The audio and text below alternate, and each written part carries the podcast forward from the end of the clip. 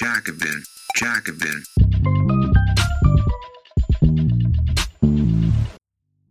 Im Brumaire Verlag ist jetzt erstmals auf Deutsch das letzte Werk von Mark Fisher, Sehnsucht nach dem Kapitalismus, erschienen. Der Kulturtheoretiker Mark Fisher geht unseren Wünschen und Begierden im und nach dem Kapitalismus auf den Grund. Jetzt auf jacobin.de slash markfisher bestellen. Jacobin, Jacobin. Reform und Revolution. Die Frage von Reform oder Revolution ist eine Scheindebatte, das meinte schon Rosa Luxemburg, die am 15. Januar 1919 ermordet wurde. Denn für die Mobilisierung sind Sozialreformen unerlässlich. Aber um für eine andere Gesellschaft zu kämpfen, braucht es die Revolution. Von Lea E.P. Übersetzung von Adrian Kreuz. Am 15. Januar 1919 wurde Rosa Luxemburg von rechten paramilitärischen Gruppen ermordet. Ihr Kopf wurde zertrümmert und ihr Körper in den Landwehrkanal geworfen, wo er Monate später in Einzelteilen gefunden wurde. Es heißt, Deutschlands erster sozialdemokratischer Kanzler Friedrich Ebert sei in die Ermordung Luxemburgs involviert gewesen. Rosa Luxemburg war eine der faszinierendsten und originellsten marxistischen Denkerinnen des 20. Jahrhunderts und eine führende Akteurin der sozialistischen Bewegung. Die Umstände, die zu ihrem brutalen Tod führten, markieren das Ende der Sozialdemokratie, die sich als revolutionäres, internationalistisches und antikapitalistisches Projekt verstand.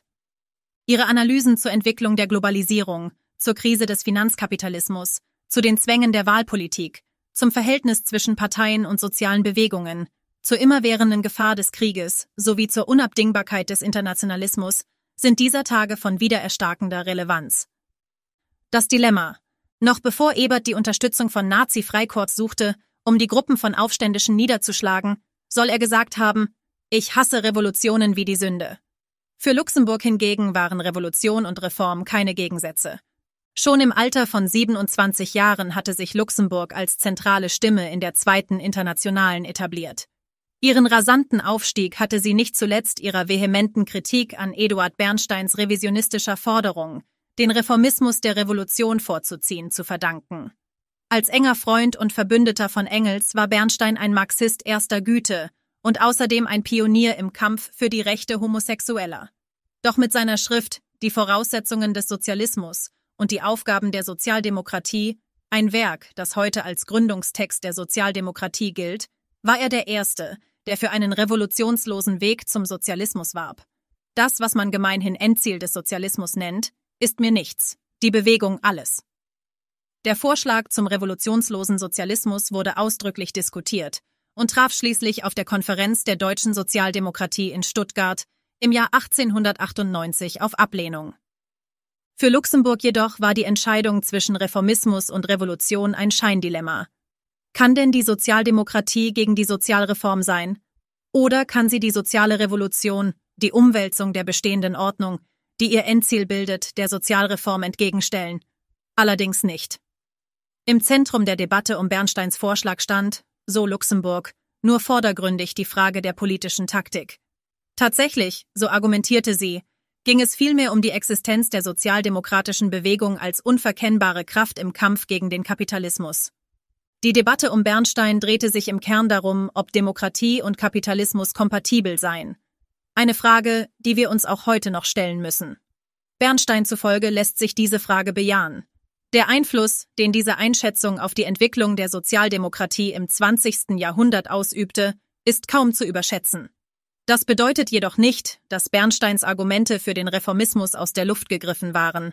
Sie basierten auf theoretischen und praktischen Annahmen, die sich aus dem marxistischen Materialismus heraus entwickelt hatten. Bernsteins Kernannahme war, dass die dialektische Methode danach verlangt, die neuesten empirischen Erkenntnisse in die eigene Theoriebildung einzubeziehen. Im Kontext des 19. Jahrhunderts war die überraschende Anpassungsfähigkeit des Kapitalismus eine der zentralsten empirischen Erkenntnisse. In der Wirtschaft gab es eine Reihe neuer Entwicklungen, mit denen sich Marxistinnen und Marxisten konfrontiert sahen. Die starke Zunahme des Außenhandels, die Ausbreitungen des Finanzsektors, die Entstehung von Kartellen und Treuhandverhältnissen und die Herausbildung der Mittelschicht. Zusammengenommen implizierten all diese Entwicklungen, dass Wirtschaftskrisen nicht mehr unvermeidlich jenen destruktiven Ausgang nehmen würden, den Marx vorausgesagt hatte. Unter dem Gesichtspunkt der politischen Praxis setzte Bernstein die repräsentative Demokratie mit dem Ende der Klassenherrschaft gleich. Die Ausweitung des Wahlrechts wie auch das Erstarken der Gewerkschaften und Genossenschaften sowie die Aussicht auf Wahlerfolge sozialdemokratischer Parteien in ganz Westeuropa zeigten, dass die repräsentative Demokratie durchaus in der Lage war, den Kapitalismus dem demokratischen Staat unterzuordnen. Vor diesem Hintergrund betrachtete Bernstein den Kampf für demokratische Bürgerrechte und politische Emanzipation als ein und dasselbe Projekt, das sich aus der sozialdemokratischen Bewegung heraus entwickeln könnte, ganz gleich welches Endziel sie verfolgte. Luxemburg formulierte ihre Antwort auf Bernstein in Sozialreform oder Revolution. Wenn auch Reformismus und Revolution kompatibel seien, so sind es Demokratie und Kapitalismus in keinem Fall, wie Luxemburg in dieser Schrift darlegt. Zentral für dieses Argument waren für sie die Strukturen der Globalisierung und die Rolle der Nationalstaaten im Finanzkapitalismus. Durch die internationale Ausweitung des Kapitals und die Entwicklungen im Kreditsystem wurde die politische Macht des Nationalstaats instrumentalisiert, um wirtschaftliche Macht in die Hände von Monopolisten, transnationalen Unternehmen und Banken zu übergeben. Entgegen Bernsteins Auffassung, das Kreditsystem könne einen Kollaps des Kapitalismus auffangen, betonte Luxemburg, dass der Finanzkapitalismus und die Verfügbarkeit von Krediten die krisenhafte Tendenz des Kapitalismus eher verschlimmert als abschwächt. Kredite, so argumentierte sie, fördern Spekulationen, was wiederum die Schere zwischen dem, was wir heute Realwirtschaft und Fiktivwirtschaft nennen, weiter auseinandertreibt.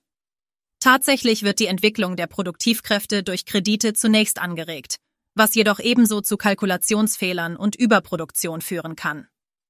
Als Gegenmaßnahme in Zeiten wirtschaftlicher Stagnation erweisen sie sich daher als ungeeignet. Kartelle, Unternehmenszusammenschlüsse und andere Regulationsmechanismen, die auf eine verbesserte Koordination zwischen Kapitalistinnen und Kapitalisten abzielen, können die Profite auf den Binnenmärkten nur durch Expansion erhöhen und Produkte, die sich während der Überproduktion anhäufen, ins Ausland verkaufen. Eine stabile Wirtschaft im Binnenmarkt Europas ist also auf der Prämisse aufgebaut, dass Anarchie auf dem Weltmarkt herrscht. Das ist jedoch das Gegenteil von dem, was der Kartellismus zu bezwecken versucht. Kapitalismus und Imperialismus. Ihre schärfste Kritik am Reformismus entwickelte Luxemburg 1913 in die Akkumulation des Kapitals, ein Beitrag zur ökonomischen Erklärung des Imperialismus. Diese Studie zur dynamischen Struktur der Kapitalakkumulation enthielt eine Kritik des zweiten Bandes von Marx Kapital und den Versuch zu verdeutlichen, dass der Kapitalismus nur überleben konnte, indem er sich zunehmend auf nicht-kapitalistische Ökonomien ausdehnte. Sie kritisierte Marx dafür, dass er in seiner Analyse der Reproduktion des Kapitals von einem geschlossenen System der Akkumulation ausging und damit die ökonomischen Besonderheiten ganzer Weltregionen vernachlässigte, die von der Expansion des Kapitalismus noch nicht eingeholt worden waren.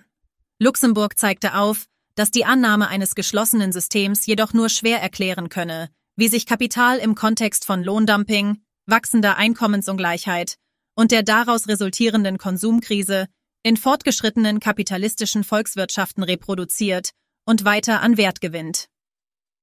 Um die Anreize kapitalistischer Wirtschaftsentwicklung zu erklären, antizipierte Luxemburg in ihren Theorien zur Entwicklung der Kapitalwirtschaft das Zusammenspiel von Realinvestition und Sparrate, lange bevor Keynes und Kalecki ihre Theorien zur Stagnation entwickelten.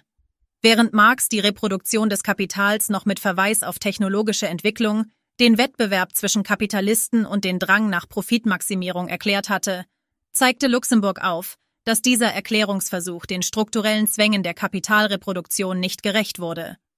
Der zentrale Punkt ihrer Kritik an Marx war, dass er nicht berücksichtigte, dass der Kapitalismus notwendigerweise neue Märkte erschließen muss, um jene Konsumgüter ins Ausland zu verkaufen, die sich die verarmte inländische Arbeiterschaft nicht mehr leisten konnte.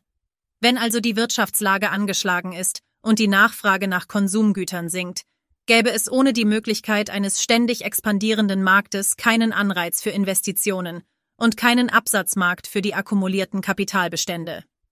Die Kernthese Luxemburgs ist, dass durch die Expansion des Kapitals in nicht kapitalistische Gebiete der Welt, etwa durch Eroberungen, Handel, Gewalt und Betrug, neue Absatzmärkte geschaffen werden. Billige Massenware, die aufgrund von nachlassendem Konsumverhalten nur schwer im Binnenmarkt verkauft werden kann, wird so in anderen Teilen der Welt verfügbar gemacht. Somit werden Investitionsanreize geschaffen. Das geschieht aber auf Kosten lokaler und traditioneller Formen der Wirtschaftsorganisation und im Besonderen auf Kosten landwirtschaftlicher Produktionsformen. Natürlich trägt die Ausweitung des Marktes auch technologische Innovationen und Modernisierungsprojekte in ehemals nicht kapitalistische Regionen. Dies wiederum kann eine Umgestaltung der bestehenden Herrschaftsverhältnisse zur Folge haben und Klassenkonflikte entstehen lassen, die sich von solchen in kapitalistischen Gesellschaften unterscheiden. Während imperialistische Aneignung und Krieg ganze Teile der Welt der politischen Kontrolle kapitalistischer Nationen unterwerfen, etablieren subtilere Mittel, wie etwa internationale Kredite, politische und wirtschaftliche Abhängigkeitsverhältnisse, die die Außen- und Wirtschaftspolitik junger kapitalistischer Staaten dem direkten Einfluss ihrer neokolonialen Ausbeuter unterstellen. Mit den Investitionen kommen auch die Spekulationen, und wenn die Hoffnungen auf Gewinnmaximierung enttäuscht werden, dann werden diese anfälligen Volkswirtschaften mit Schulden belastet und die Verluste werden sozialisiert. Die Expansion des Marktes löst also eine neue, tiefere Krise aus und markiert den Beginn eines neuen Zyklus der Akkumulation. Ihr Fokus auf die Analyse der Entwicklung nicht kapitalistischer Regionen verlieh Luxemburg eine Sensibilität für Fragen des Rassismus und der Rechte indigener Bevölkerungen, die für den Marxismus ihrer Zeit untypisch war. Marx und orthodoxe Marxisten teilten noch die teleologischen Voreingenommenheiten der Aufklärung. Sie gingen von einer Vier-Stufen-Theorie historischer Entwicklung aus, in der nomadische Lebensformen, die mit dem Jagen und Sammeln ihre Subsistenz sicherten, durch vermeintlich fortschrittlichere, erst landwirtschaftliche, später kommerzielle Lebensformen ersetzt würden. Erst kürzlich gefundene Aufzeichnungen von Luxemburg zeigen, dass sie hingegen glaubte, die Modelle des Kollektiveigentums und die Aufteilung sozialer Rollen seien in vielen indigenen Gesellschaften um einiges progressiver als in kommerziellen Gesellschaften. Sie war zudem eine Vorreiterin der Analyse von Rassismus und kultureller Aneignung. Diese Perspektive begriff sie als integralen Bestandteil einer umfassenden Kritik des Kapitalismus, da sich im Kapitalismus wirtschaftliche Ausbeutung und identitätsbasierte Diskriminierung gegenseitig verstärken gegen die nationale Selbstbestimmung. Die Grundhaltung Luxemburgs war also internationalistisch geprägt, was wiederum den zweiten Teil von Luxemburgs Argument gegen Bernsteins Verteidigung des Reformismus erklärt. Die politische Perspektive. Emanzipation durch Selbstbestimmung betrachtete Luxemburg mit Skepsis, denn das Erringen von einem noch so kleinen Anteil an Entscheidungsgewalt innerhalb liberaler repräsentativer Institutionen bedeutet bedauerlich wenig in einem Staatsgefüge, das von Weltpolitik und Arbeiterbewegungen dominiert ist, wie sie argumentierte. Die gegenseitige Abhängigkeit von wirtschaftlicher und politischer Macht in der Globalisierung und die damit verbundene Ausbeutung entlegener Gebiete machten Luxemburg skeptisch gegenüber Theorien von politischer Emanzipation durch Selbstbestimmung. An diesem Punkt unterscheidet sich Luxemburg nicht nur von Bernstein, sondern auch von anderen marxistischen Theoretikerinnen und Theoretikern, einschließlich Lenin, die sich für nationale Befreiungsbewegungen aussprachen. Luxemburg erkannte in nationalen Befreiungsbewegungen hingegen die Gefahr, dass diese den liberalen, herrschenden Eliten in die Hände spielten und die internationale Arbeiterbewegung schwächten, selbst dann, wenn sie von Sozialistinnen und Sozialisten angeführt wurden. Luxemburg hat ihre Positionierung gegen nationale Selbstbestimmung zeitlebens konsequent vertreten. Schon als sie als Jugendliche in der polnischen Revolutionsbewegung involviert war, argumentierte sie, dass das Streben nach Unabhängigkeit von Russland den Interessen der polnischen Arbeiterklasse entgegenstünde, da sich deren Ausbeutung ohne sozialistische Regierungen in Deutschland, Österreich und Russland nur verschärfen würde. Während sie sich später in der SPD engagierte, kritisierte sie Kautsky und die SPD-Führung dafür, dass sie sich aus Angst vor dem Verlust ihrer Wahlerfolge nicht gegen die imperialistischen Projekte Deutschlands in Marokko gestellt hatten. Als sich die Sozialdemokraten während des Ersten Weltkrieges im Reichstag mit nationalistischen Konservativen zusammenschlossen und dem Krieg gegen Russland zustimmten, brach sie endgültig mit der deutschen Sozialdemokratie. Dazu schrieb sie 1915 in der Junius-Broschüre Solange kapitalistische Staaten bestehen, namentlich solange die imperialistische Weltpolitik das innere und äußere Leben der Staaten bestimmt und gestaltet, hat das nationale Selbstbestimmungsrecht mit ihrer Praxis im Krieg wie im Frieden nicht das geringste gemein.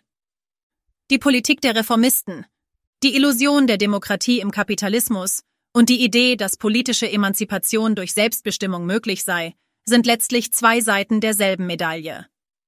Genauso wie die Sozialdemokraten in Kriegszeiten glaubten, dass Antimilitarismus notwendigerweise als Versagen des Patriotismus betrachtet würde, so irrten sie sich auch in Zeiten des Friedens, wenn sie glaubten, dass Zugewinne BAI den Wahlen und sozialdemokratische Reformen alleine ausreichen würden, um das ausbeuterische System der Lohnarbeit zu überwinden. Dennoch bedeutet das nicht, dass sich Luxemburg per se gegen die politische Repräsentation im Parlament aussprach oder dem Kampf für gewerkschaftliche Reformen entgegenstellte. Dies wird mit Blick auf ihre Schriften zum Frauenwahlrecht besonders deutlich, was darüber hinaus auch die unter Feministinnen weit verbreitete Annahme entkräftet, Luxemburg habe sich, anders als ihre Freundin und Mitstreiterin Clara Zetkin, nie für Fragen der Frauenemanzipation interessiert. Vielmehr ging es ihr darum, dass Sozialreformen, die durch parlamentarische Repräsentation erlangt werden, als auch die Forderung nach der weiblichen Emanzipation, in eine radikalere Kritik des Kapitalismus, die Zugang zu politischer Macht und eine grundlegende Transformation der ökonomischen wie auch politischen Strukturen einfordert, eingebettet werden sollte. Genauso wie es im Kapitalismus keine nationale Emanzipation geben könne, so könne es auch keine Emanzipation von Frauen und rassifizierten Minderheiten geben. Luxemburg betrachtete Reformen als notwendige Lernplattformen, die der Masse der Unterdrückten die Fähigkeiten zur autonomen Entscheidungsfindung vermitteln und von der aus sie sich auf das Erringen politischer Macht vorbereiten würden. Reformen waren also eine Art Testlauf der Befreiung für die tatsächliche Befreiung. Diese Position spiegelt sich auch in ihrer Kritik an zentralisierten Modellen politischer Organisation wider, einschließlich auch ihrer Auseinandersetzung mit Lenin und seinem Ansatz der Avantgarde des Proletariats. Luxemburgs Theorie der Partei sieht hingegen vor, dass sich diese in spontanen Initiativen aus der Masse herausbildet. Diese Überzeugungen waren wesentliche Bestandteile ihres Verständnisses von Freiheit und demokratischem Handeln, denen die sozialen Beziehungen des globalen Kapitalismus im Weg standen. Aus diesem Grund argumentierte Luxemburg als Antwort auf Bernstein, dass Reformen nicht als langwierige Revolution verstanden werden sollten und dass die Revolution keine verdichtete Reihe an Reformen darstellte. Historisch betrachtet, so argumentierte sie, dienen Rechtsreformen der Formierung einer aufstrebenden sozialen Klasse. Als solches sollten sie das Ziel verfolgen, das politische Kräfteverhältnis so weit zu transformieren, dass das bestehende Rechtssystem zugunsten eines neuen umgestaltet werden könne. Das, so sagte sie, sei die eigentliche Bedeutung der Begriffe Reform und Revolution. Sie bezeichnen eine radikale Veränderung der vorherrschenden Rechtsbestände und nicht aber die Art und Weise, in der diese Transformationen umgesetzt werden.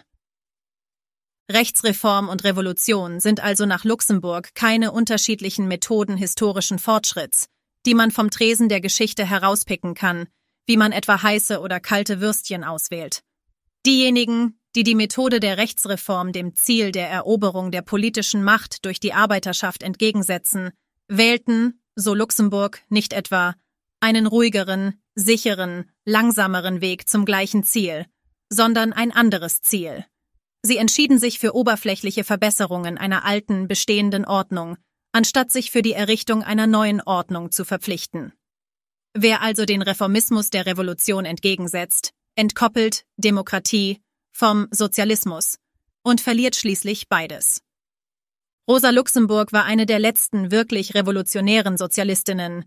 Sie war aber auch eine der letzten wirklichen Sozialdemokratinnen, da sie sich kompromisslos zur Demokratie als auch zum Sozialismus bekannte. Freiheit, so eines ihrer prägnantesten Zitate, ist immer nur die Freiheit des Andersdenkenden. Sie verstand, dass die Überwindung des Kapitalismus nicht nur bedeutet, Steuern zu erhöhen, Chancengleichheit für ein paar wenige zu etablieren oder aber die Arbeitsbedingungen in einigen Ländern zu verbessern. Der Sozialismus implizierte den Einsatz für eine andere Form der Gesellschaft, in welcher die freie Entfaltung der Einzelnen mit dem Streben nach Profit, mit technokratischen Hierarchien und der Bürokratisierung der Politik unvereinbar ist. Der Sozialismus war für Luxemburg ein Projekt der wirtschaftlichen wie auch der politischen Emanzipation. Er war ein globales, nicht nationales Projekt.